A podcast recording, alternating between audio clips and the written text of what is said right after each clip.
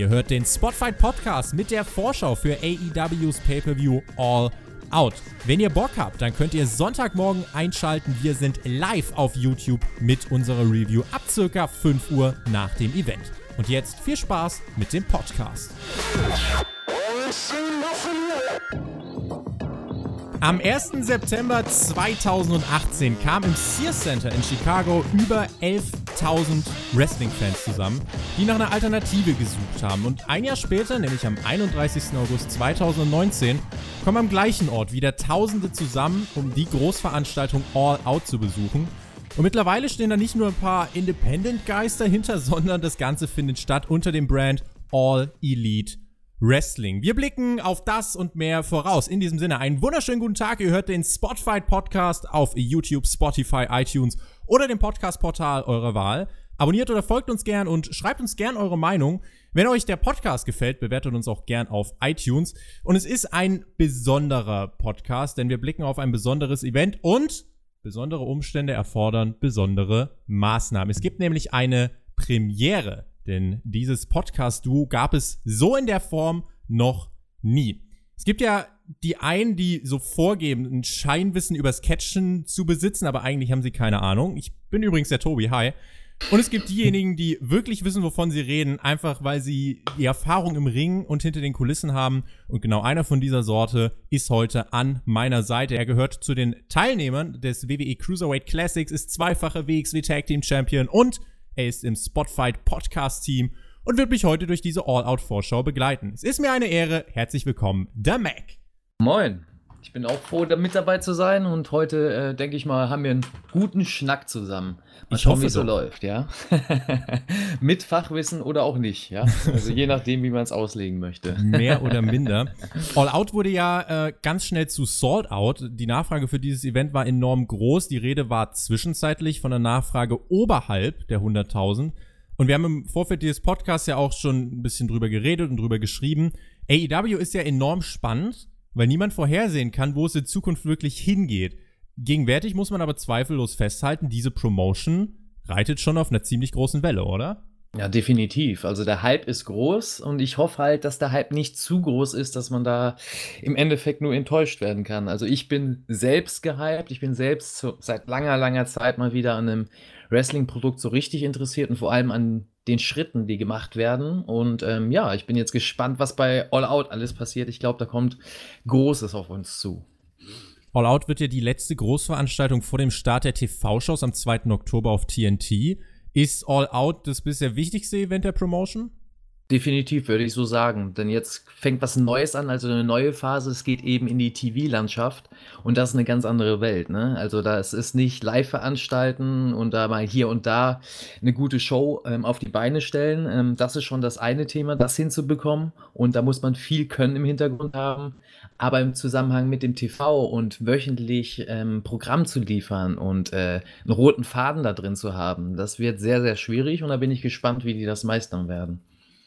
Ich kann dir sagen, auf dieses Event All Out bin ich so gehypt wie wahrscheinlich seit WrestleMania 30 nicht mehr. Ich kann es schwer zuordnen, aber man, man fühlt es im Internet äh, auch, dass diese, dass die Vorfreude schon groß ist. Und ich würde sagen, wir starten einfach mal rein und schauen auf den Buy-in und in dem wird es wieder eine Casino Battle Royale geben und dieses Mal geht es nicht um einen Shot für den ähm, World Championship Titel der Männer, sondern es geht um den World Championship Titel der Frauen beziehungsweise einen Number One Contender Spot. Ich werde jetzt nicht alle Teilnehmerinnen vorlesen, aber da sind schon einige große Namen dabei, wie ich finde. Man hat das ganze Jahr in Road to All Out auf YouTube ein bisschen aufgebaut. Jake Roberts hat da die Karten gemischt und an die Frauen verteilt. Ähm, wie hat dir denn die Casino Battle Royale bei Double or Nothing gefallen und was erwartet uns bei diesem Match? Also ich glaube, das wird mindestens so spektakulär und ähm, ja, ein bisschen auch äh, skurril, wenn man sagen will, bei der Casino Battle Royale. Ähm, das wird spannend werden. Also ich denke, bei den Ladies ähm, werden wir noch die ein oder andere Überraschung sehen, was jetzt vielleicht noch gar nicht angekündigt wurde. Ich glaube, wir haben da noch nicht alle ähm, ja, Teilnehmerinnen bzw. alle Ladies gesehen oder Wrestlerinnen gesehen, die da irgendwie involviert sein werden, egal in welcher Form. Und ich bin gespannt. Also ähm, ich denke mal, die wollen noch mal die Maßlatte ein bisschen höher legen und glaube ich auch die ein oder andere äh, ja, Women's Wrestlerin da auch noch mal ein gutes Licht stellen oder ins, ins gewünschte Licht stellen. Und dementsprechend glaube ich, dass da viel Zeit für äh, Small Stories investiert wird. Also kleine Erzählungen innerhalb der Casino Battle Royale. Einige Namen, für, äh, die für den Ausgang des Matches für mich interessant sind. Äh, ich schmeiß mal ein bisschen was um mich. Teal Piper, Britt Baker, Brandy Rhodes, Sadie Gibbs und eine Wildcard, die gibt's ja auch noch. Und ich sag mal so, ein Blanchard steht schon auf der Card. Warum hm. nicht auch eine zweite? Ähm, der Name Tessa Blanchard kreist so in meinem Gedankenkarussell noch zu diesem Match. Hast du irgendeine Vorahnung oder irgendeinen Namen, wo du jetzt sagst, oh, großer Favorit? Ich glaube auch, Britt Baker ist auf jeden Fall einer oder ein Einnahme für die Favoriten. Ähm, ja, und Tessa Blanchard, das ist natürlich was, was du einwirfst, das ist sehr interessant. Also das hype das ganze Match halt nochmal, das ist das, was ich meinte. Man weiß noch nicht, wer alles mit dabei sein wird und ob da nicht doch nochmal der ein oder andere große Name ja mit reingeworfen wird. Und das wäre natürlich sehr, sehr groß. Also ich glaube, das ist die derzeit mit am meist gehypteste Wrestlerin weltweit und auch von ihren Matches, die sie zeigt, äh, mit ein, eine der stärksten Wrestlerinnen weltweit. Und die dann auch im Roster zu haben, wäre natürlich eine Ansage, auch eine Ansage gegen, ja, sage ich jetzt mal, die andere große Promotion mit der WWE, ne? Sie hat ja äh, viel Aufsehen erregt. Bei Slammiversary traf sie ja im Main Event auf Sammy Callahan. Es war ein Intergender Main Event und der hat durchaus positive Kritiken bekommen und es ist nicht ausgeschlossen, dass wir sie auch bei All Out sehen werden. Wir springen zum nächsten Buy-In-Match. Ein Tag Team Match. Private Party trifft auf Angelico und Jack Evans. Ähm, Private Party, die haben ja bei Fighter Fest gegen SCU und die Best Friends das Nachsehen gehabt. Angelico und Jack Evans, ähm, die verloren bei Fight for the Fallen gegen die Dark Order und den Jungle Boy mit seinem Luchasaurus. Was geht dir bei dieser Paarung durch den Kopf?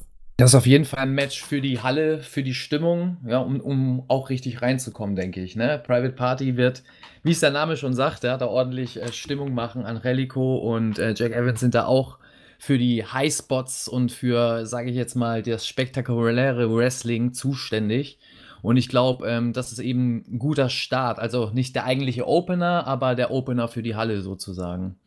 Ich kann mir auch vorstellen, gerade wie das ja auch bei äh, Fighterfest war, glaube ich, war, dass er einfach so ein Tag-Team-Match vor der Show nochmal wirklich die Leute richtig, richtig in Stimmung bringt und wir dann umso mehr, mit umso mehr Schwung in die eigentliche Veranstaltung starten. Also hat das, denke ich, seine Daseinsberechtigung, wird Tag Team Wrestling zum Zurücklehnen und man kann schon mal so die Snackpackung für die Main Show nach und nach aufmachen. Und ja, ich glaube, dass sich Private Party hier durchsetzen könnte, denn sie treffen ja in Runde 1 des Tag Team Championship Turniers am 9. Oktober in Boston, das ist die zweite Wochenshow, auf die Young Bucks. Was glaubst du? Das sehe ich, seh ich auch so. Also Private Party wird das Ding definitiv machen. Äh, Angelico und Jack Evans haben da noch nicht den, das Standing sich erarbeitet innerhalb der Promotion.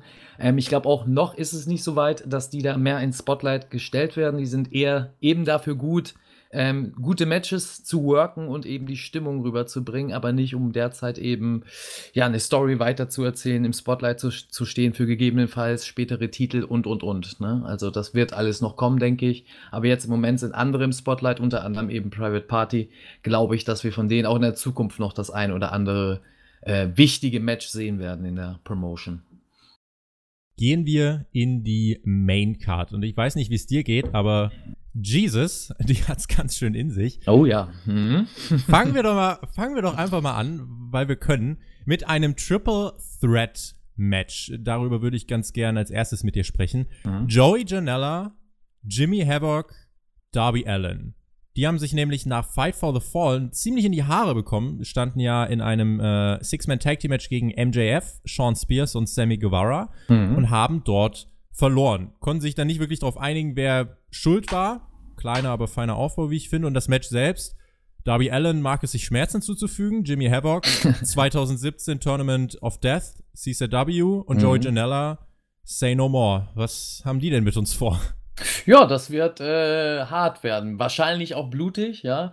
Aber ich bin, ich bin eigentlich kein großer Fan von, von äh, so einer Matchart, also zu viel Hardcore äh, oder wenn ein Wrestler sich nur über ja, die Hardcore-Schiene quasi in Szene setzen kann. Aber ich muss wirklich sagen, ich, selbst ich bin auf das Match gehypt, weil ähm, die Story, die um Darby Allen bis jetzt schon erzählt worden ist, äh, ist für mich sehr interessant und auch wie er sich im Ring darstellt.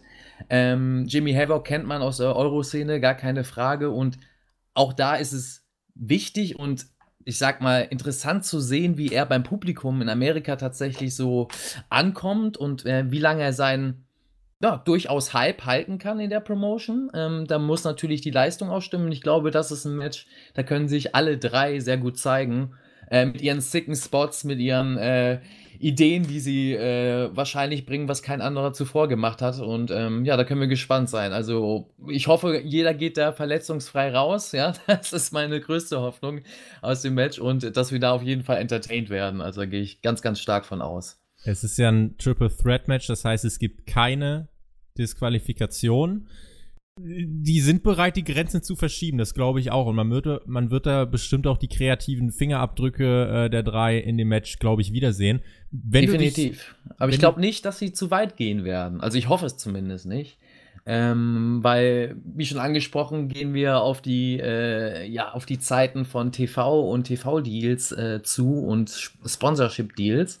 Und ich glaube halt eben nicht, dass wir da in einen absoluten Indie-Deathmatch verfallen werden, sondern eher so eine Mischung kriegen werden. Vielleicht was ganz Neues, was wir so noch nicht gesehen haben.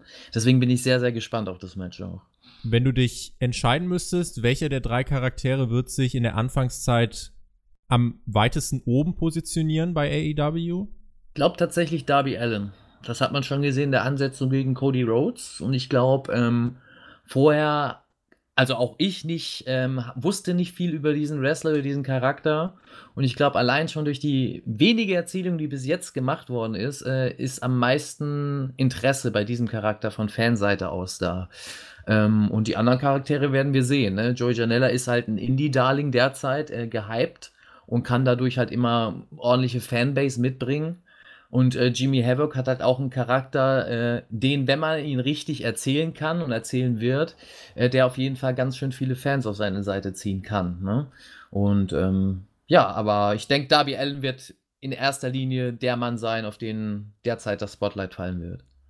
Wir schauen mal, wo sich die drei in Zukunft positionieren werden. Sich positionieren, ja, das wird wohl auch eine der folgenden zwei Damen.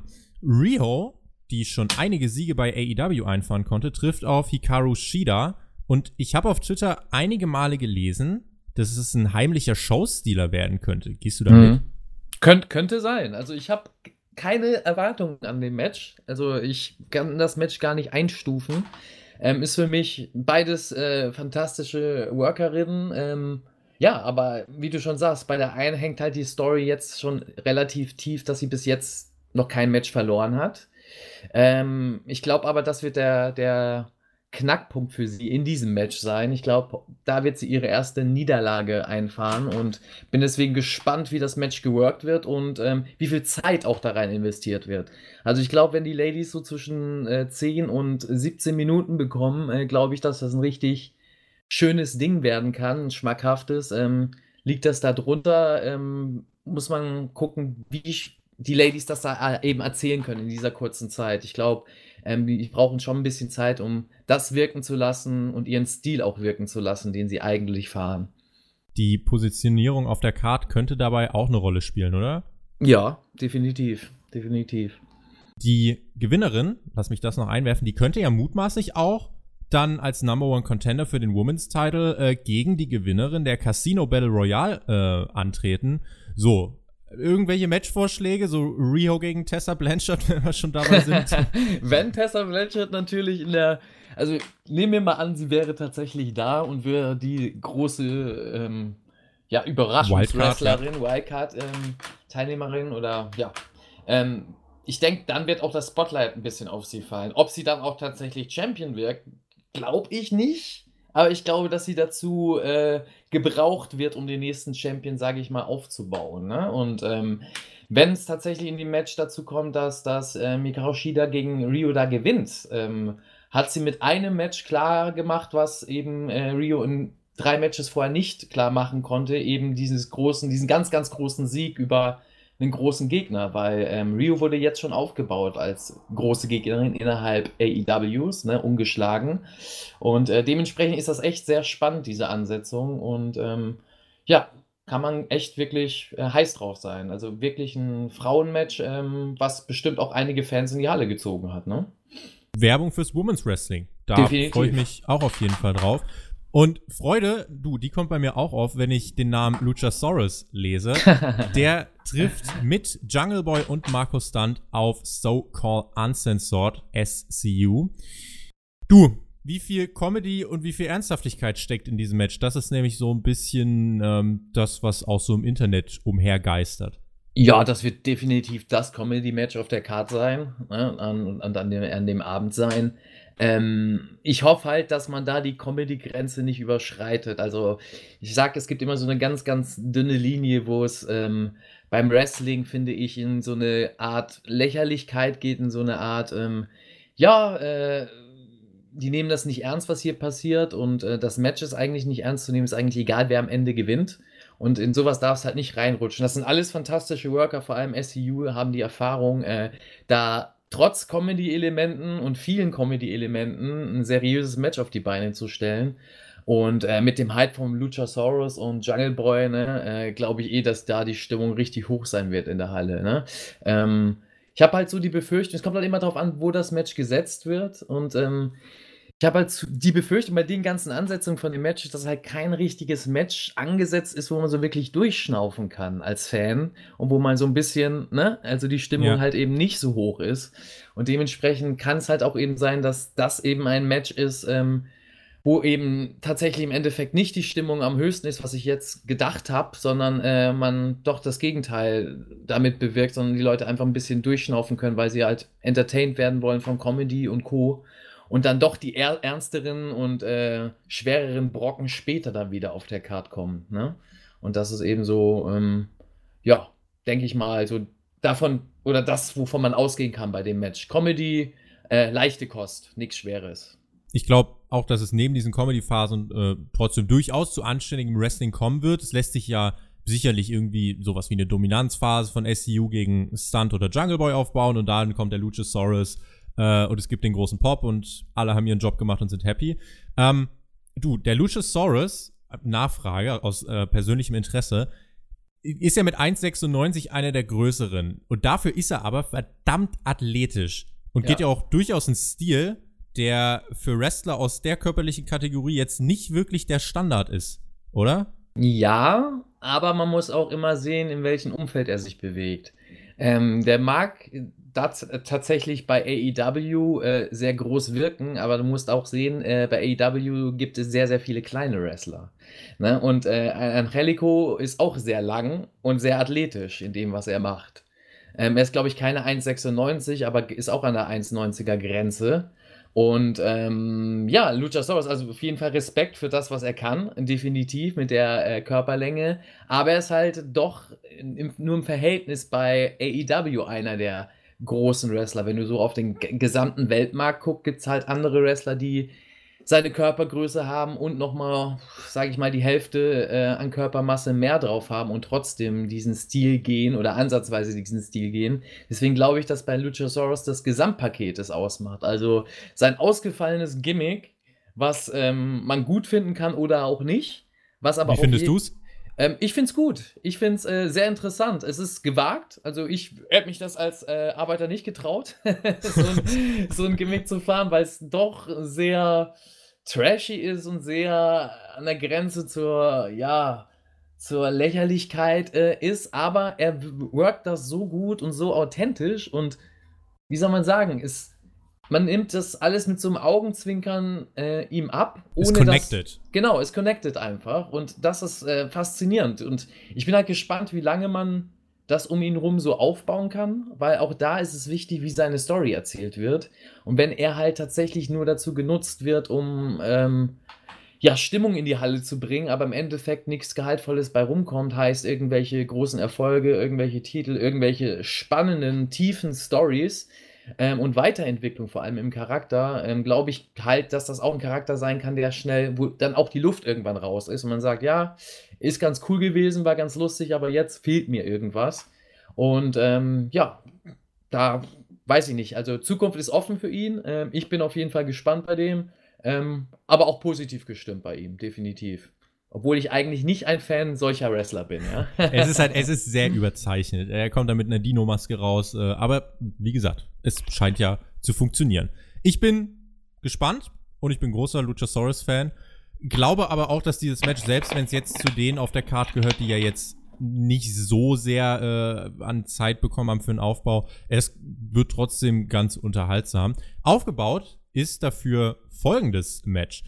Ähm, bei Double or Nothing haben wir die Dark Order erstmals gesehen. Dort haben sie die Best Friends attackiert. Mhm. Bei Fight for the Fallen haben wir sie das erste Mal im Ring gesehen. Dort haben sie gewonnen und stehen jetzt hier in An- und Abführung in einem vorgezogenen Erstrundenmatch, kann man sagen. Es geht offiziell um ein Freilos für die erste Runde des Tag Team Championship Turniers. Mhm. Dark Order versus Best Friends. What are your thoughts about that? Ja, da bin ich gar nicht so gehypt drauf auf das muss ich ehrlich sagen. Ähm, die Dark Order ist bei mir zumindest, connecten die Jungs noch nicht so. Ich kenne die beiden Jungs sehr gut und ähm, weiß auch, dass sie äh, super Arbeiter sind. Ähm, aber ich weiß nicht, die Darstellung von ihnen und wie sie sich auch geben, ist für mich keine seriöse Gefahr für einen Gegner, sage ich jetzt mal so. Und dementsprechend sind die für mich halt äh, als Tech-Team wie soll man sagen, nicht ernst zu nehmen hört sich so hart an, ne? Aber so als. Nicht bedrohlich als, genug? Nicht vielleicht? bedrohlich genug, genau, ne? Ich finde auch die Erzählung mit ihren, ähm, ja, was sind Minions, die, die da drum rum, rum herumlaufen, ähm, ist für den Anfang war das was ähm, Interessantes. Die kamen mit diesen ganzen Minions rein, aber im Endeffekt haben die keinerlei Funktion. Also da passiert nicht viel mit denen. Ne, es ist dann nicht irgendwie was, wo man sich denkt, oh, das ist immer eine Gefahr, weil die sind austauschbare Leute, die kommen verschieden in den Ring rein. Äh, einer von den äh, beiden äh, Dark Order äh, Hauptmembern, sage ich mal, wird ausgetauscht im Ring durch einen Minion oder oder oder. Also da wird mir zu wenig interagiert mit denen. Äh, bis jetzt sind sie nur Begleitmaterial und ähm, ja, weiß nicht, das wirkt alles für mich nicht so rund. Es wirkt eher wie ein wir gehen ja auf eine Mainstream-Promotion oder auf eine Mainstream-Erzählung zu und es wirkt noch sehr, sehr indie, die Dark Order. Sehr, sehr indie. Also das kann ich mir auch bei europäischen Promotions immer noch äh, ganz normal vorstellen, als normales Tag-Team, was da workt. Und da fehlt mir eben ein bisschen so, ja, das Superstar-Appeal. Ne? Und bei den Best Friends ist halt, äh, sind super Jungs, man kennt sie, vor allem durch ihre Segmente und, äh, und ähm, ja, Interviews äh, oder Interviewsegmente, auch bei Being the Elite und Co. sind sie einfach äh, ganz schön gehypt und äh, super lustig und im Ring haben sie auch was drauf. Also ich glaube schon, dass es technisch gesehen schö schönes Match wirkt, wird, aber vielleicht tatsächlich dann ein Match, wo man eher durchstaufen könnte im Endeffekt und dann doch die Stimmung nicht so gut werden kann im Endeffekt. Ne? Dark Order glaube ich auch nicht, dass die so over sind beim Publikum. Ähm, zumindest mein Eindruck bis jetzt. Es wirkt immer alles sehr gezwungen, egal ob jetzt vom ja, vom Pop oder von der Heat, die vom Publikum kommt. Und ähm, ja, kann man gespannt sein. Also für mich das unspektakulärste Match auf der Card bis jetzt. Interessante Einblicke gerade zum Gimmick der äh, Dark Order. Man muss ja trotzdem sagen, aufgebaut ist das Match ja fast streng genommen schon seit Double or Nothing. Definitiv, ähm, ja. Ich gehe ich geh mit dir mit, dass es wohl von den, vom, vom Spektakel, was auf dieser Karte sonst noch äh, steht, wohl am niedrigsten anzusiedeln ist, weil man ja hier vielleicht noch nicht so mit den, mit den äh, Wrestlern connecten kann. Aber lass uns doch vielleicht noch kurz ähm, über das Tag Team Turnier äh, sprechen. Das wurde ja jetzt auch äh, mehrfach schon angesprochen. Ich empfinde dieses Turnier, weiß nicht, wie es dir geht, als wichtig, und es gibt ja auch wirklich eine Fülle an Tag-Teams bei AEW, welchen Stellenwert rechnest du dem Tag-Team-Wrestling von AEW zu? Und jetzt, wo auch übrigens WWE mit NXT das Konterprogramm für den Mittwoch aufgesetzt hat, darf ich auch durchaus nachfragen, welchen Stellenwert rechnest du dem Tag-Team-Wrestling bei AEW im Vergleich mit WWE zu? Dort steht ja für den nächsten Pay-Per-View das Tag-Team-Titelmatch Braun Strowman und Seth Rollins gegen Dolph Ziggler und Robert Root auf dem Programm. Ja, das sagt ja schon alles. das sagt schon alles. Also ich glaube, bei äh, AEW werden wir einen sehr, sehr hohen Stellenwert an Tag Team Wrestling äh, sehen. die werden sehr, sehr viel aufs Tag Team Wrestling legen. Sie haben mit den Young Bucks eben auch ein Tag Team, sage ich mal, in einer ähm, Position, in einer Office-Position auch, in, also in einer entscheidenden Rolle. Und ich glaube nicht, dass da ähm, ja, das Potenzial nicht genutzt wird, weil es gibt äh, bei den großen Promotions weltweit gesehen keinen Schwerpunkt mehr auf dem Tag Team Wrestling, vor allem nicht bei der WWE. Ähm, bei der WWE werden dann, so wie du es gerade gesagt hast, dann ähm, auf einmal Singles-Wrestler wieder zusammengeworfen für einen kurzen Run über ein paar Wochen. Die werden dann auf einmal Champions und ähm, ja, es wird gar nichts aufgebaut. Also diese Tag-Team-Titel sind einfach äh, fast nichts wert im gesamten Vergleich zu anderen Titeln bei WWE und das wird bei AEW nicht der Fall sein. Also ich denke, nach der World Championship wird bei AEW die Tag Team Championship ähm, für den Teamkampf genauso einen hohen Stell Stellenwert haben. Also es wird sozusagen die World Championship des Tag Teams Bereich sein, so wie es auch eigentlich sein soll. Und ich glaube, ähm, da werden wir spektakuläre Matches sehen. Und auch, ähm, glaube ich, das ein oder andere überraschende Tag Team in der Zukunft, ähm, womit man jetzt noch gar nicht rechnet und die vielleicht so ein bisschen als Einzelwrestler in Vergessenheit geraten sind bei anderen Promotions. Apropos Tag Teams. Die Young Bucks, die Lucha Bros, Leitern und es geht um Championship-Titel. Du, das wird ein Match aus der Kategorie Füße hoch, tief einatmen und genießen, oder? Ja, definitiv. Ne? Und auch da hoffe ich, dass jeder heil rausgeht. Ja? also ich habe ja jetzt gelesen, dass irgendwie Phoenix äh, sich äh, wohl leicht verletzt hat. Ja. Ähm, da kann man mal gespannt sein, eben. Also ich glaube, dass der auf jeden Fall seine Leistung abrufen wird im Match. Ähm, da kann man aber halt gespannt sein, was danach ist. Und das ist ja auch immer Aus Ausschlage oder ganz, ganz wichtig für die Erzählung danach. Ähm, wer denn in diesem Match hier auch, ähm, sage ich mal, overgeht und äh, am Drücker ist. Ne? Und wenn man halt ähm, Phoenix später nicht mehr nutzen kann, äh, weil der halt erstmal ein paar Wochen raus ist, äh, weil er seinen Körper regenerieren muss, ähm, ist halt so die Frage, ähm, werden wir tatsächlich da die Young Bucks als Sieger sehen? Ist das jetzt schon klar, dass die Young Bucks gewinnen werden oder sehen wir die Lucha Bros, die tatsächlich ihre Titel da ver verteidigen können? Und ähm, ich bin auf jeden Fall gehypt auf das Match. Da werden wir Aktionen sehen, die wir vorher nie gesehen haben. äh, da werden Sachen passieren, wo du denkst, nee, äh, warum tun sich Menschen sowas an, ja? Auf der anderen Art wirst du einfach nur fasziniert davon sein. Das wird geil werden, definitiv. Also, ähm, man kennt beide Teams, man muss sich auch darauf einlassen. Nicht jeder mag die Young Bucks, nicht jeder mag die Lucha Bros. Ähm, das wird auf jeden Fall ein Match, wo es nicht zwingend um eine tiefe Story äh, Erzählung geht, sondern tatsächlich eher darum geht, äh, mit spektakulären Podfest. Aktionen genau irgendwie Leute rum zu äh, oder auf die Seite zu holen. Und ähm, ja, das wird, wird geil werden. Also ich bin gehypt und das wird ein Popcorn-Match, definitiv. ein Popcorn-Match. Ja. Schreiben, wir, schreiben wir das mal auf dieses Match drauf. Ähm, ich reiche noch nach, nur zur Klarstellung, damit sich jetzt nicht äh, der eine oder andere wundert. Es geht um die Triple A Tag Team Championship Titel. Also die AEW. Habe ich gerade was anderes gesagt? Nein, nein, nein, ich habe okay. nur vorher nicht okay, angesprochen. Keine Sorge. Du hast alles richtig gut, gemacht. Ich war nicht ganz vollständig. ich wollte gerade sagen. alles gut. Die AEW Tag Team Championship Titel werden ja in einem Turnier ausgefochten. Auch das hier läuft ja eigentlich schon mindestens seit Double or Nothing, kann man sagen. Seither hatten die Teams ja irgendwie immer miteinander zu tun. Auf der einen Seite die Young Bucks, die ich gerade durch ihre Art äh, bei Being the Elite wirklich mag. Auf der anderen Seite stehen die Lucha Bros, die einfach so verdammt cool sind, muss mhm. ich an dieser Stelle mal sagen. Für mich äh, eines von mehreren Highlights und äh, die Vorfreude ist hier wirklich riesen, riesengroß. Der Björn zum Beispiel, ne, der Edeljobber, der ist ja nicht so der große Fan der Young Bucks. Nun sind sie unabhängig vom Ausgang dieses Matches in Runde 1 des Tag Team Turniers gesetzt. Glaubst du langfristig, dass es sich bei AEW so etablieren wird, dass die offiziellen, also Kenny Omega, Cody Rhodes, die Young Bucks, dass die immer ganz oben auf der Card stehen werden? Ja, normal, also derzeit sind das halt die größten Namen. Ne? Das muss man halt mal sehen. Es geht hier nicht darum, wer der beste Worker ist oder wer die besten Matches abliefern kann oder am interessantesten ist vom Charakter, sondern äh, es geht hier tatsächlich darum, wer hier äh, der Big Name ist, äh, vor allem in der Anfangszeit. Du ziehst halt äh, nur Publikum und ähm, äh, neue Leute mit, mit äh, tatsächlich Stars, die du ähm, entweder selber aufbaust, was beim einen oder anderen jetzt schon passiert, oder die du halt schon von Anfang an hast. Und dementsprechend die Köpfe, die oben halt bei AEW sitzen ähm, und aktiv sind, das sind halt alles die Stars, die sie haben. Und da wird jetzt derzeit wohl ein anderer Star auch aufgebaut. Ähm, dazu noch später mehr ne, bei dem Match. Ähm, aber ähm, derzeit sind das halt die Namen. Die Young Bucks definitiv, äh, Chris Jericho, Kenny Omega.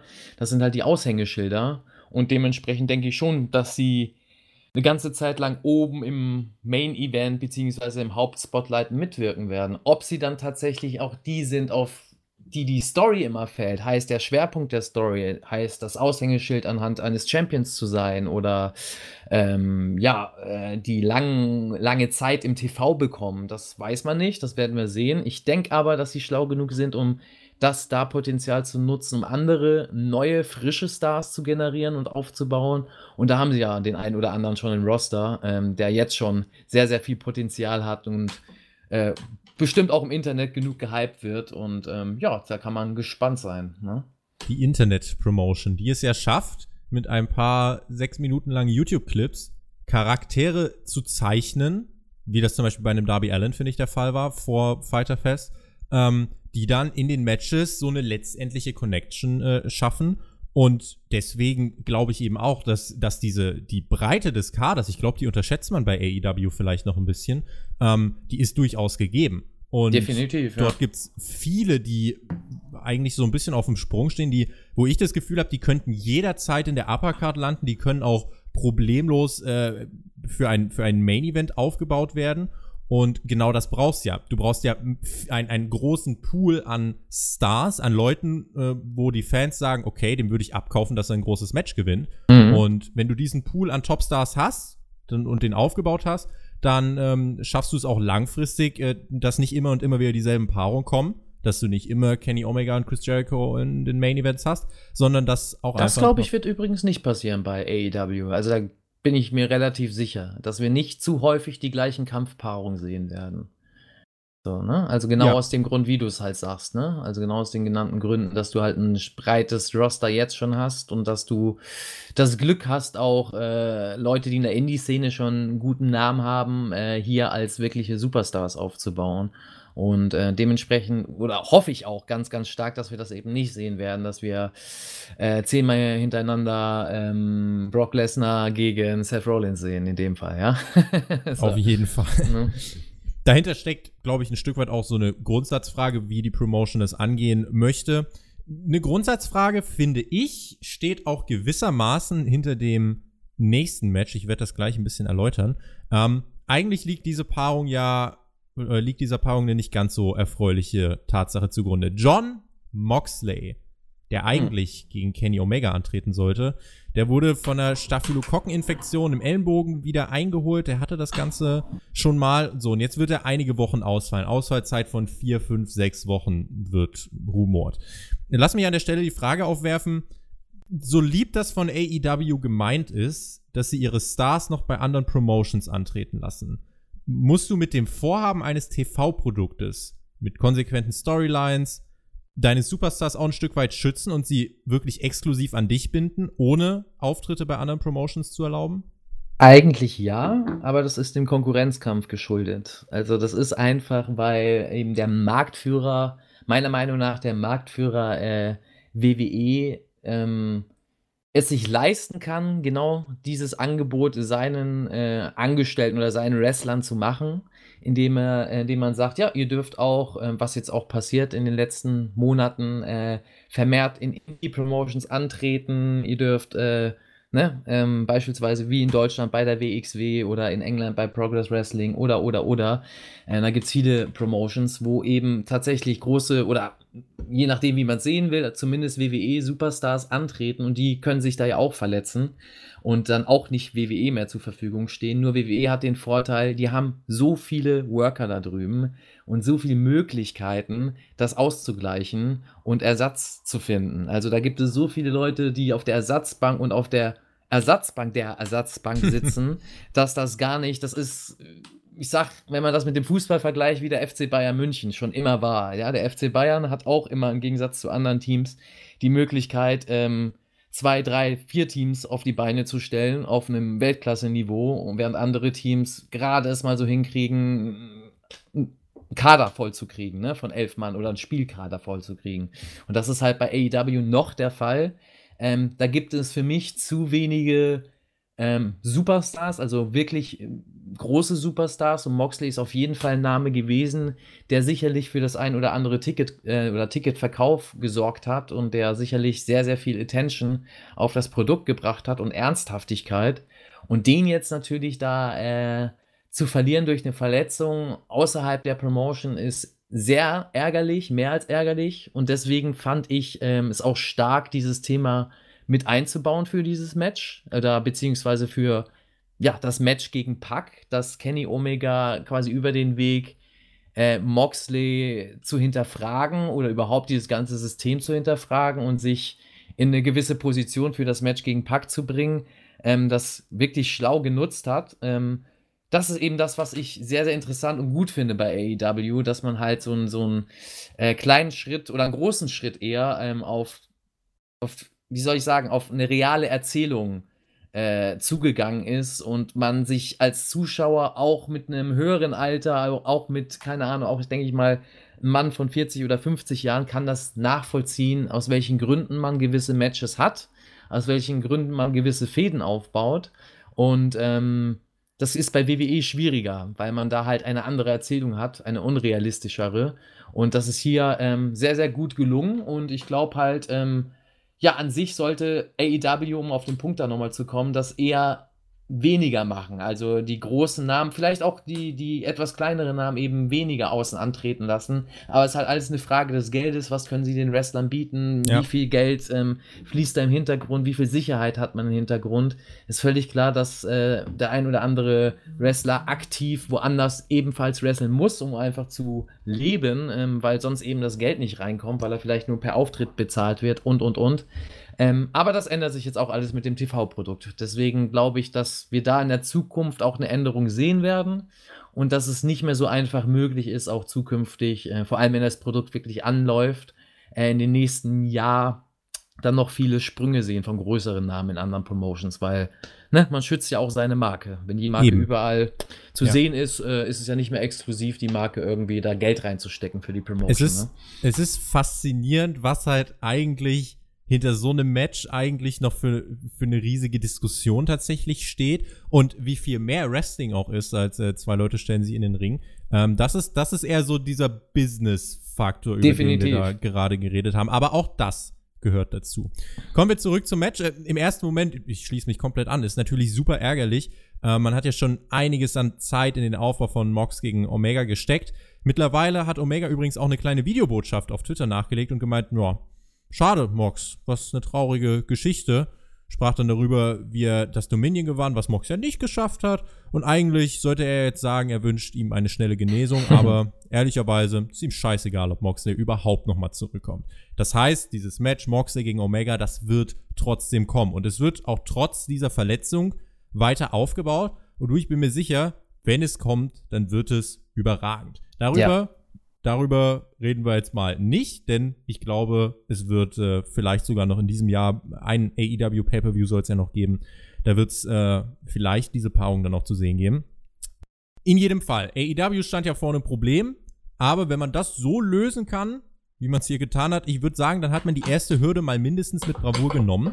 So Definitiv. Kündigte, so kündigte man nämlich äh, Pack, vielen sicherlich äh, als Neville bekannt, ähm, als Ersatz an und das ist ja jetzt nichtsdestotrotz ein Dream Match und ich glaube, das darf man auch so bezeichnen. Natürlich, ja, hier gibt's keinen Aufbau, aber ich glaube, das darf man AEW an der Stelle jetzt nicht vorwerfen. Ähm, auf dem Papier ein ordentliches Kaliber und im Ring erst recht, oder? Definitiv. Also das ist für jeden äh, Fan oder auch ähm, vielleicht nicht AEW-Fan, aber weltweiten Indie-Fan auf jeden Fall ein Dream-Match. Ne? Diese Ansetzung, ähm, auch ohne da vorher große Videosegmente gehabt zu haben oder, oder, oder, ähm, ist mehr als interessant. Und ich glaube auch durch die Promo von Omega, die ja eigentlich mehr auf Moxley gerichtet hat, ähm, ist trotzdem viel Interesse gekommen, ähm, was denn jetzt mit Pack ist. Ne? Weil Pack hat gar nichts dazu gesagt, man hat noch gar nichts von ihm gehört. Und äh, davon gehe ich dann aus, dass innerhalb des Events von All Out noch irgendwas erzählt wird in irgendeiner Form. Ob das jetzt innerhalb des Matches ist oder nach dem Match oder tatsächlich vorher noch das ein oder andere Segment eingestreut wird, wer weiß. Ähm, das Match wird auf jeden Fall abreißen und ähm, ja, ich bin auch gespannt, was da passiert. Also wer da tatsächlich als Sieger rausgeht. Neville ist ja weiter bei Dragon Gate erstmal. Also Pack. Äh, Ja? Pa äh, Pack, ja, wenn, oh, ich sollte ihn nicht Neville nennen, das ist furchtbar, stimmt. Äh, ich bin auch furchtbare WWE-Marke, entschuldige. Ja, Äh, kein Pack. Problem. Er ist weiter bei Dragon Gate und äh, deswegen ist so mein erster Eindruck, dass Omega eigentlich fast alternativlos der Sieger hier sein müsste.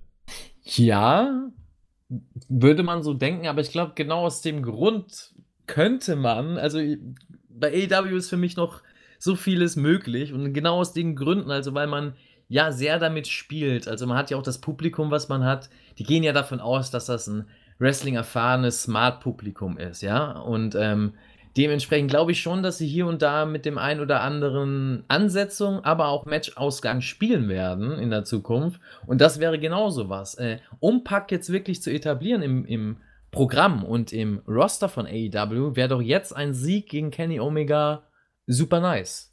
Ja, da hätte er gleich mal ein Fall. Standing gesetzt, ähm, der hätte gleich mal äh, oder ein, Zeichen gesetzt, hätte gleich mal sein Standing klar gemacht und hätte, ähm, ja, man hätte alles drumherum aufbauen können. Er wäre der nächste potenzielle Herausforderer für was Größeres gewesen. Wenn er hat dann vor allem regelmäßig kommt, dann hat er halt direkt, wie du es ansprichst, dann hat er direkt ein Standing. Dann musst du ihn nicht Richtig. aufbauen, sondern dann kommt er irgendwie in drei, vier Monaten und die Leute wissen, oh, das ist der, der Omega besiegt hat. Richtig, und äh, Omega hat dadurch meiner Meinung nach nichts verloren, denn man kommt immer darauf an, wie er das Match natürlich dann verliert gegen Pack, aber wenn du dann im Endeffekt eine Brücke schlägst zur Moxley-Story, da kann man ja alles Mögliche bauen im Hintergrund. Man kann Ähm, Geschichten erzählen, Mensch. Richtig, ne? äh, da ist äh, sehr, sehr viel offen. Klar, von, von rein auf dem Papier würde ich jetzt auch sagen, klar, Kenny Omega geht da over, ähm, Pack ist nicht so häufig da, aber wer weiß, was im Hintergrund läuft. Wir kennen die Verträge nicht, wir kennen die Absprachen nicht für die Zukunft und vielleicht sehen wir ja Pack häufiger und ähm,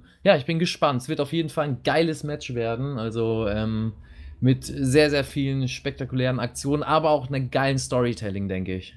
einen Pack noch in der Hinterhand zu haben. Ich glaube, wenn der häufiger dann bei AEW auftritt, hast du einen weiteren Grund ähm, einzuschalten.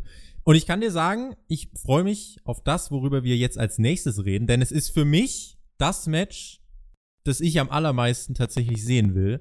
Und ich bin so investiert und mir wurde durch diese Fehde vor Augen geführt, warum ich Wrestling tatsächlich mag. Cody Rhodes gegen Sean Spears. Sean Mhm. Spears hat ja Tully Blanchard in seiner Ecke. Cody darf jemanden mitbringen und da beginnen ja schon die ersten Spekulationen. Wird es Brandy, MJF, Pharaoh, eine Legende? Ist CM Punk? Über den, über den werden wir hier nicht reden. Es wird nicht passieren. Wir haben es kurz vor dem Podcast gesagt. Der wird geteased wie die Weltmeister, aber wir lassen uns jetzt nicht worken, oder? Ja, wer weiß. Ist es Nein. Punk? Ist es Punk vielleicht? Ja, also. In ähm, Chicago. Also, sorry, aber dann gibt's ein Erdbeben. Aber Dann- das merken wir hier. Also, das wäre definitiv ein Pauken. Also, da würde man mehr als ein Ausrufezeichen in die Wre- Wrestling-Landschaft äh, schicken. Und äh, ich glaube auch sehr, sehr viele Leute nochmal äh, für sich gewinnen, zumindest für die ersten Shows, ähm, die jetzt vielleicht noch nicht so Bock auf AEW haben und noch äh, bei WWE äh, sehr verbunden sind.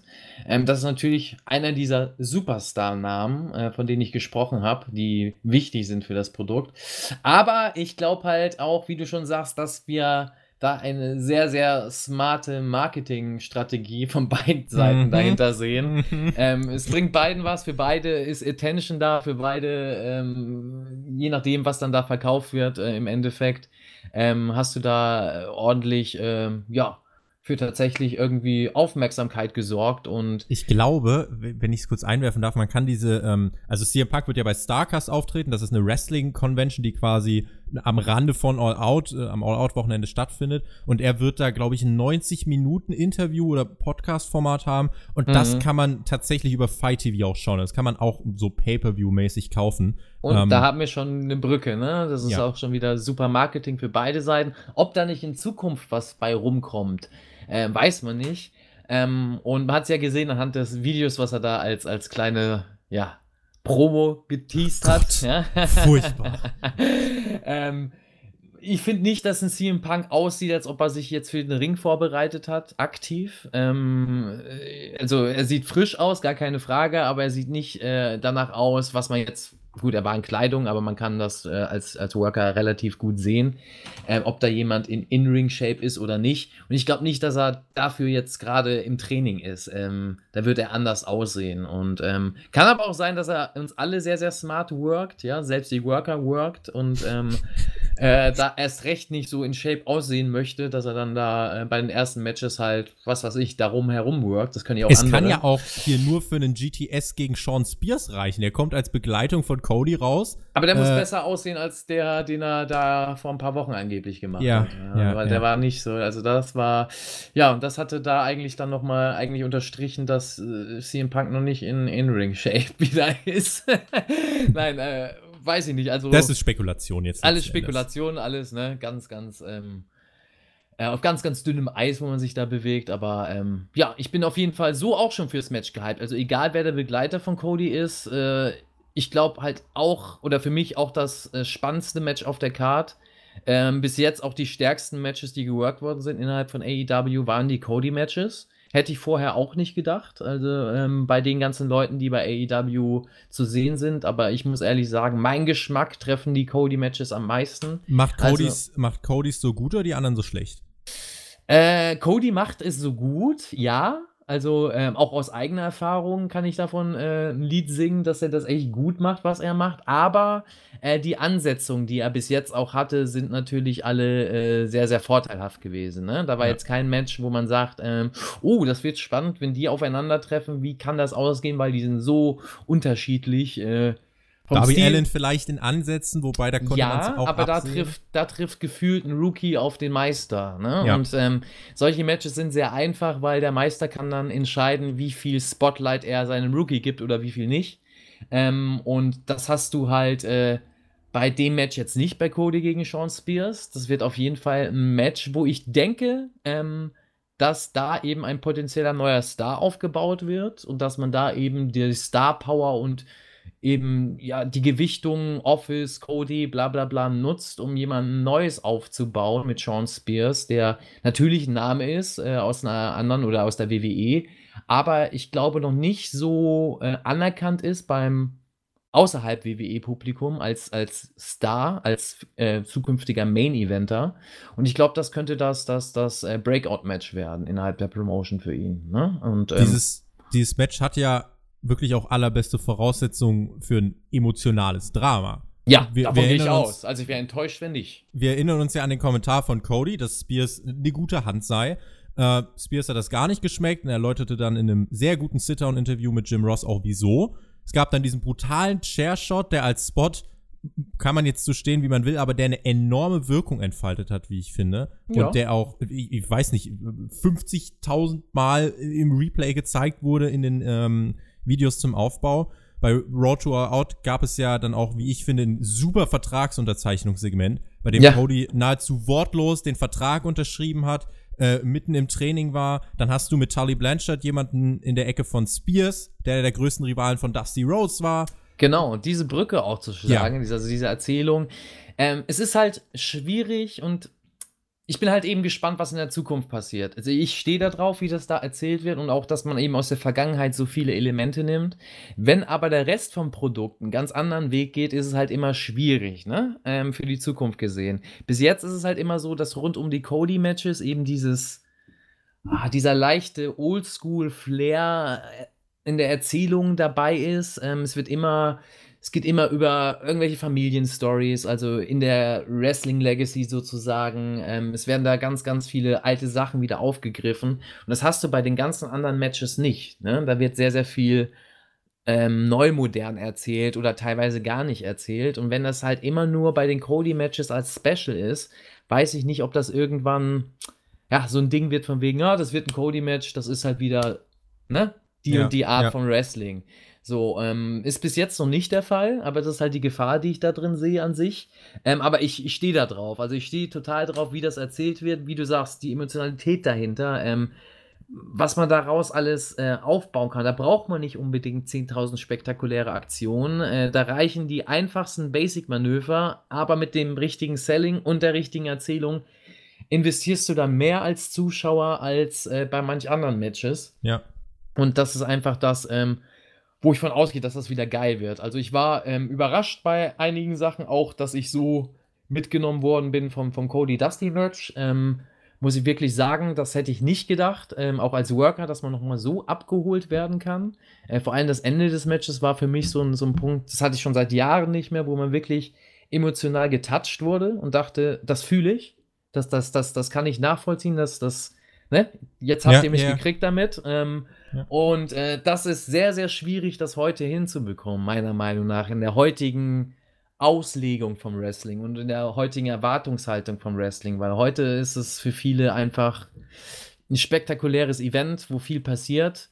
Ähm, wo du begeistert wirst durch Aktionen und weniger durch Erzählungen. Aber Gänsehaut kommt nicht zustande, weil in An- und Abführung ist ja nur alles gespielt. Genau, richtig, ja. ne? Weil man ja, ähm, weil es ja auch so geworkt wird, so sauber, so ohne Schnörkel, so, so glatt, kannst du gar nicht, äh, diese, dich gar nicht an diesen Ecken und Kanten ne, festhalten. Und das kannst du eben bei so einem Match wie bei Cody gegen Sean Spears jetzt wieder. Ähm, ich glaube, das wird, da werden viele Aktionen auch passieren, die vielleicht nicht so rund aus sind, ein bisschen unorthodox sind. Das macht es dann halt wieder aus.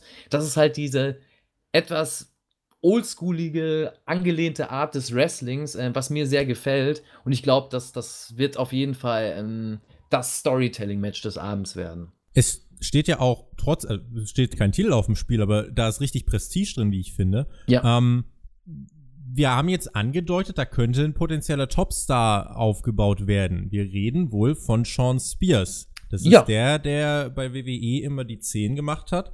Und für so viel mehr hat's ja an sich nicht gereicht. Das wäre ja schon, wie ich finde, auch ein Zeichen. Guck mal, was wir mit einem Superstar machen können, wenn wir ein bisschen Zeit in ihn investieren. Genau, und das ist auch äh, für mich als aus Worker-Sicht hoffentlich ähm, das Ausrufezeichen, was AEW in die Welt setzen wird. Ähm, auch eben für alle Worker weltweit, dass es eben nicht nur eine Aussage gibt, äh, eine Vision gibt, äh, eine Meinung gibt zu gewissen Wrestlern und zu gewissen Auslegungen.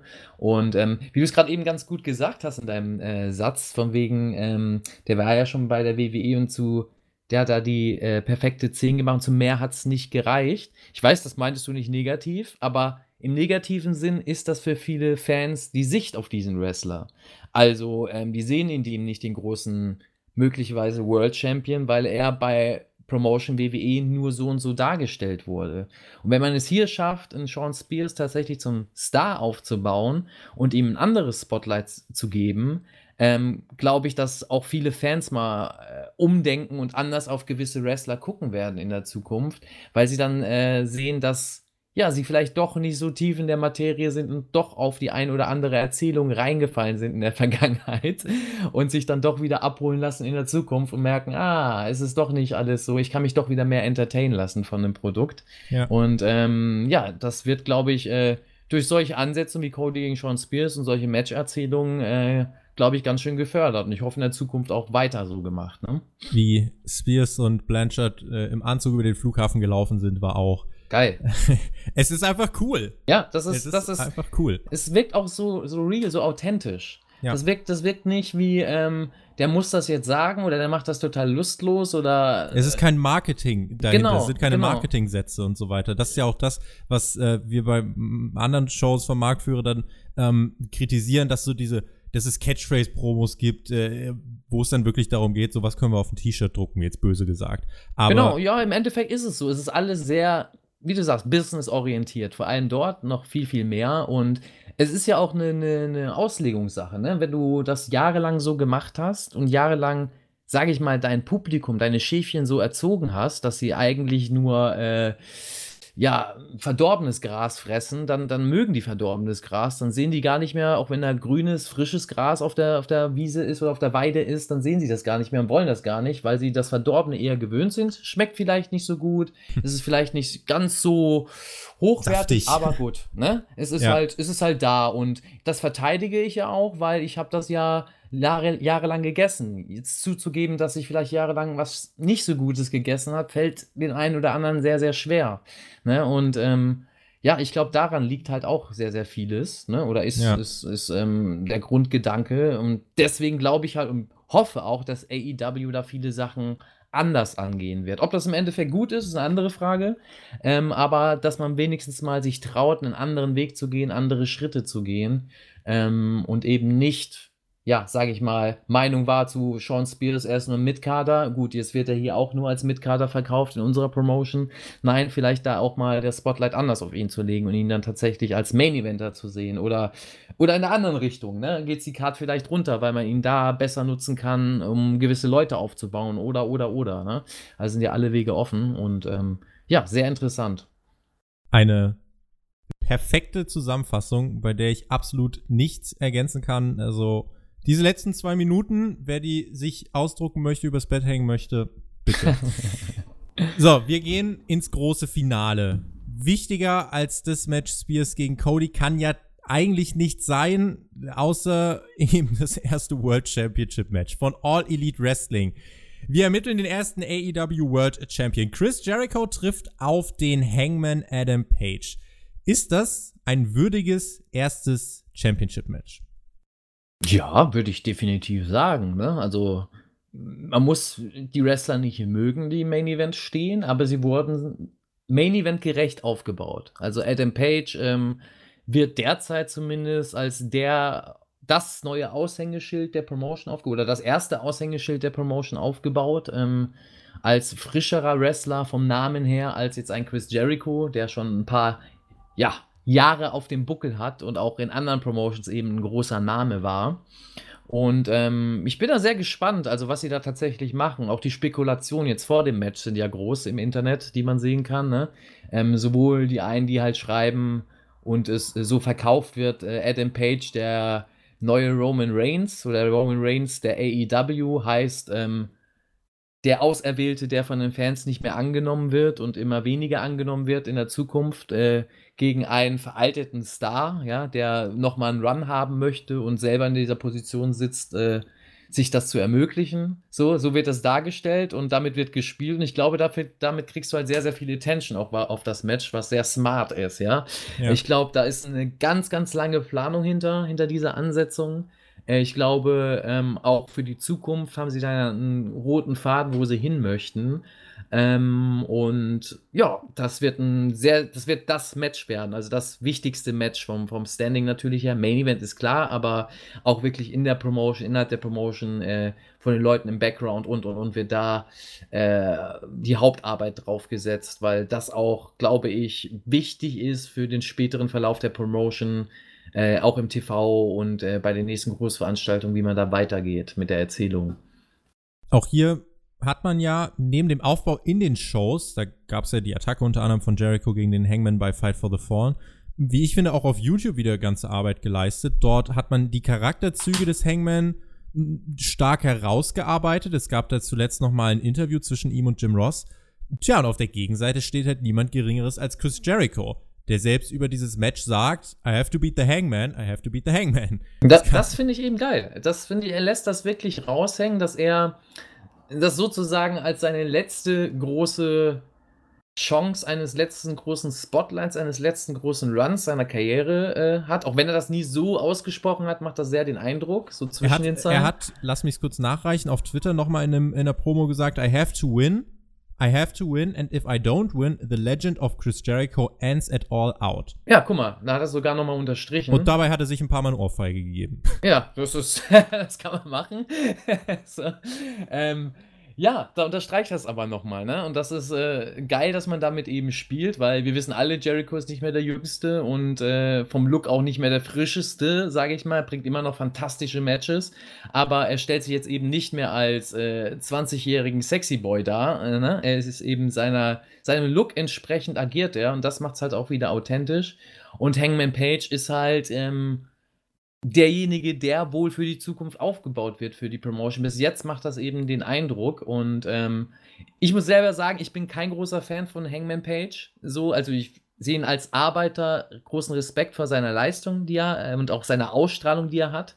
Das kann man ihm nicht wegnehmen. Aber ich bin, mich kriegst du halt nicht mit diesen typisch amerikanischen Gimmicks, dieses, dieser, ja, Horseman, wie soll man, den Horseman kann ich ja nicht sagen, das wäre ja jetzt Cowboy. dieser Cowboy-Typ, das ist, ah, das ist zu weit weg für mich. Das, das kann ich nicht greifen. Das ist so, für einen Ami ist das wahrscheinlich einfacher, für mich nicht. Ich komme da nicht, das ist für mich nicht touchable. So, das ist so, ja. wo ich sage, ja, damit kriegt er mich eben nicht. Und dadurch ähm, habe ich halt wenig ähm, Hype auf Hangman Page. Ähm, aber er ist ein, ich kann verstehen, warum er mit ihm spielt. Ähm, ne, warum man ihn auch vielleicht als Aushängeschild der Promotion haben möchte. Ich meine, Austin hat es ja auch bewiesen, das ist auch das typisch amerikanische Redneck-Gimmick, hat bei mir auch nie hundertprozentig connected, aber ich äh, fand den, ne, die Leistung von dem grandios und auch Segmente von dem war ich entertained und und gab es richtig viele geile Sachen, aber im Endeffekt war es nie ein Wrestler, in den ich hundertprozentig investiert habe, in dem, äh, während die andere Wrestler mich total bekommen, bekommen haben mit ihrer Art und Weise, ist halt wahrscheinlich auch immer abhängig von den eigenen Charakterzügen oder selber, was man so kennt aus dem Umfeld. Und ähm, ja, Jericho kennt man eben. Deswegen bin ich bei dem Match eher auf einer Jericho-Seite.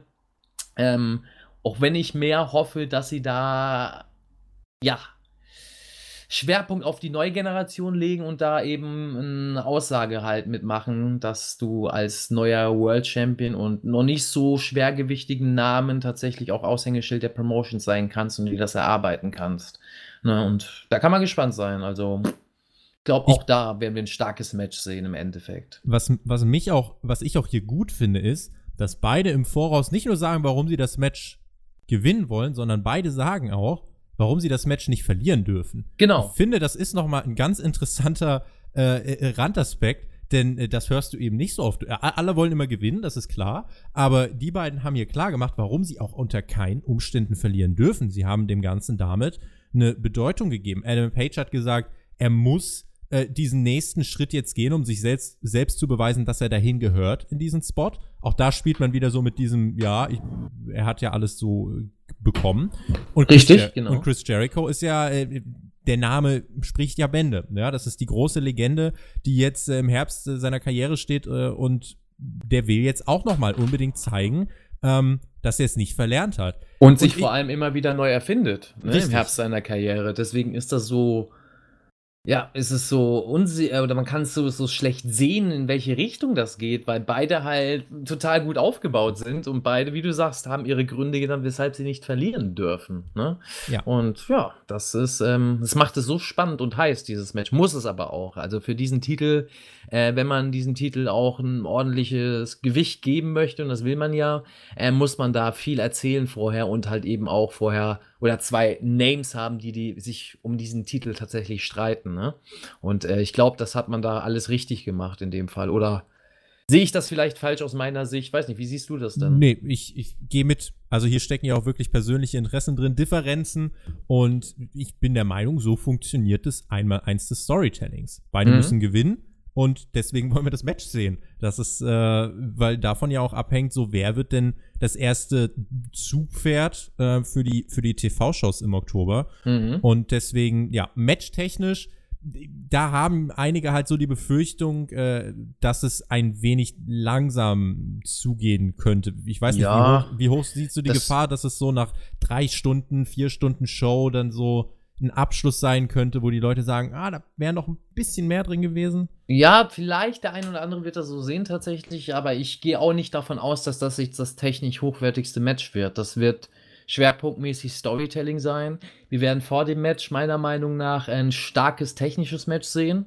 Egal in welcher Richtung, egal ob das ein Spotfest ist oder tatsächlich ein stark geworktes technisches Match wo sich die Leute nochmal investieren können und das Hangman Page Jericho Ding, das wird so ein emotionales Abholen sein nochmal. Also deswegen wird es halt schwierig ähm, für die beiden Worker auch. Ähm, nach dem Cody Sean Spears Match, äh, was wir schon als, sage ich mal, emotionales Match auf der Card haben, dann nochmal eine Schippe draufzulegen und nochmal ähm, die Leute genauso abzuholen und sie zu animieren, da rein zu investieren. Ähm, ja, es wird spannend, äh, wie sie das dann tatsächlich worken. Jericho hat das schon oft genug bewiesen. Ne? Von Hangman Page ist es jetzt mal die Chance zu beweisen, dass er eben auch so arbeiten kann und auch eben diese Sparte des Wrestlings, sage ich mal, ähm, ja, vertreten kann und eben damit dann auch vielleicht ein würdiger, äh, würdiger, würdiger, würdiger, ja, ein würdiger World Champion für AEW wird, weil das Match macht es halt aus, ne? Also es geht nicht nur darum, Jericho zu pinnen oder zur Aufgabe zu bringen, sondern auch anhand der Arbeit zu zeigen, ey, ich bin ein würdiger Champion. So, und äh, Jericho hat das weniger nötig. Natürlich muss er auch beweisen, dass er ein würdiger Champion ist in irgendeiner Form. Aber Jericho hat halt schon diesen Namen, diesen Stempel. Der verkraftet dieses, es mehr. Genau, der verkraftet es halt mehr, wenn er halt nicht dieser würdige Champion ist. Ob das sein Ego verkraftet, also sein Charakter verkraftet. Und wir dann vielleicht nicht nochmal eine Jericho, einen anderen Jericho Twist. sehen. Twist bei ihm tatsächlich äh, bekommen, was das Ganze nochmal interessanter machen würde. Und er dann vielleicht im zweiten Schritt sich den Belt holt von einem Hangman Page und äh, er dann auf langer Sicht diesem Titel monatelang wieder hinterherrennen muss und und und. Also man kann so viel da erzählen, ist sehr interessant. Und ich finde es halt gut. Vielleicht ist es auch tatsächlich in dem Fall vorteilhaft, dass ein Moxley nicht auf der Card ist äh, und tatsächlich nicht dieses Match gegen Omega zur gleichen Zeit worken kann äh, für die spätere Erzählung des World Titles, ne? Ähm, weil so bleibt dir noch die ein oder andere Option eher offen, ähm, da nochmal eine andere Erzählung reinzubringen oder einen Gegner reinzubringen, der eine Gewichtung hat. Ähm, ja, so kann man es natürlich dann auch sehen im Endeffekt. Das, das, ja. Ich finde das faszinierend und es macht echt Spaß, dass man plötzlich wieder so über, über Booking philosophieren kann, über die Zukunft philosophieren kann. Ja, ne? und, das, und dass sich alles wichtig anfühlt, ja. Also wir, ja. wir, wir schieben da jetzt nicht ein paar Namen durch die Luft, sondern äh, da hängt ja wirklich was dran. Und du hast ja mit, äh, mit, mit Omega, mit Rhodes, mit äh, Hangman, mit Jericho, du hast ja so viele Namen, ähm, denen du das allen abkaufen würdest, wenn sie da auf einmal oben drin stehen. Und deswegen, du, ich bin absolut gespannt, wer äh, dann letzten Endes den Main Event für sich entscheiden wird. Das ist ja auch wirklich eine wichtige Entscheidung für die TV-Shows. Wir haben auf dieser Card vier Singles-Matches, ein Triple Threat Match und drei Tag Team Matches das ist in der Struktur vielleicht auch noch mal besser als das, wie es zum Beispiel bei Double or Nothing war. Da hattest du nämlich eigentlich die Aufgabe, so viele Stars wie möglich auf die Karte zu bringen. Und ich finde aber bei AEW kristallisiert sich der Weg doch schon heraus. Du hast hier ein gewisses Profil in der Matchcard. Jeder, der sich ein bisschen mit dem Produkt jetzt beschäftigt hat, wird so seine eigenen Favoriten und Topstars haben. Und der Hype ist ja definitiv gegeben. In der Nacht von Samstag auf Sonntag findet das Ganze statt. In Deutschland ist All Out zu verfolgen über Fight TV. Keine Geldverschwendung für einen Wrestling-Fan, oder? Definitiv nicht. Also ich sag an sich, klar, aus der Worker-Sicht, aber auch an sich ist es nie eine Geldverschwendung, in Wrestling zu investieren, egal für welches Produkt. Ne, es, äh, ihr tut den Leuten da allen was Guten mit, ja. Das ist nicht nur einfach nur so, dass man da, dass da ein Mann im Hintergrund sitzt, der Geschäftsmann ist und reich wird, sondern äh, damit hat der Fan ja später auch was. Je mehr Geld reinkommt, desto besseres Produkt kann man produzieren. Und ich glaube, äh, wenn man eine gewisse Grenze dann nicht überschreitet, sind die Preise da vollkommen angemessen. Äh, und eben nicht nur Dumpingpreise zu verlangen von äh, 5,99, 9,99 oder sonst wie, ähm, wie es manche halt einfach können, weil sie gewissen Pool am Geld im Hintergrund haben oder sich ein gewisses Standing aufgebaut haben, sondern eben normale, ordentliche Preise zu verlangen, die total ähm, fair sind. Ja, ist eben derzeit der Fall bei AEW und bei Fight und das kann man, da kann man mal wirklich rein investieren. Also das lohnt sich. Wir freuen uns auf das Event und wir hoffen, dass ihr euch über diesen Podcast auch gefreut habt. Am Sonntagmorgen direkt nach All Out sind wir hier live auf dem Spotify Podcast Kanal auf YouTube und liefern euch die Review zum Event. Schaut da gern vorbei, da wird der TJ, der Thumbtack Jack, mit am Start sein. Ansonsten, wer Sonntagmorgen äh, nicht mit dabei ist, die Review folgt dann im Laufe des Sonntags auf anderen Plattformen wie Spotify und iTunes. Mac, das hat wirklich großen, großen Spaß gemacht. Ein, wie ich finde, würdiges Podcast-Debüt. Ich bin mehr als sicher, dass es nicht das letzte Mal gewesen sein wird. Und bei mir ist es immer so, der Gast bekommt die Schlussworte. Das wird auch heute so sein. Also mach dich schon mal bereit. Ich sag danke an alle Zuhörer. Viel Spaß beim Event. Danke an Mac. Es hat großen Spaß gemacht. Wir hören uns beim nächsten Mal. Macht's gut. Auf Wiedersehen. Ciao. Ja, auch ein Danke von mir an dich und an alle Zuhörer, dass ich mit dabei sein darf. Ne? Ähm, macht mir einen Riesenspaß, da mitzuschnacken und ich glaube auch, dass ich in der Zukunft äh, beim ein oder anderen Podcast mit dabei sitzen werde. Ähm, ja, verfolgt mich gerne auch äh, über die Social Media Kanäle, äh, über DaMacHH bei Instagram, bei Facebook, ähm, als auch bei Twitter.